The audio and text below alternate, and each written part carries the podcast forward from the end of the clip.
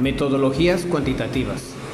La investigación es un conjunto de procesos sistemáticos, críticos y empíricos que se aplican al estudio de un fenómeno o problema.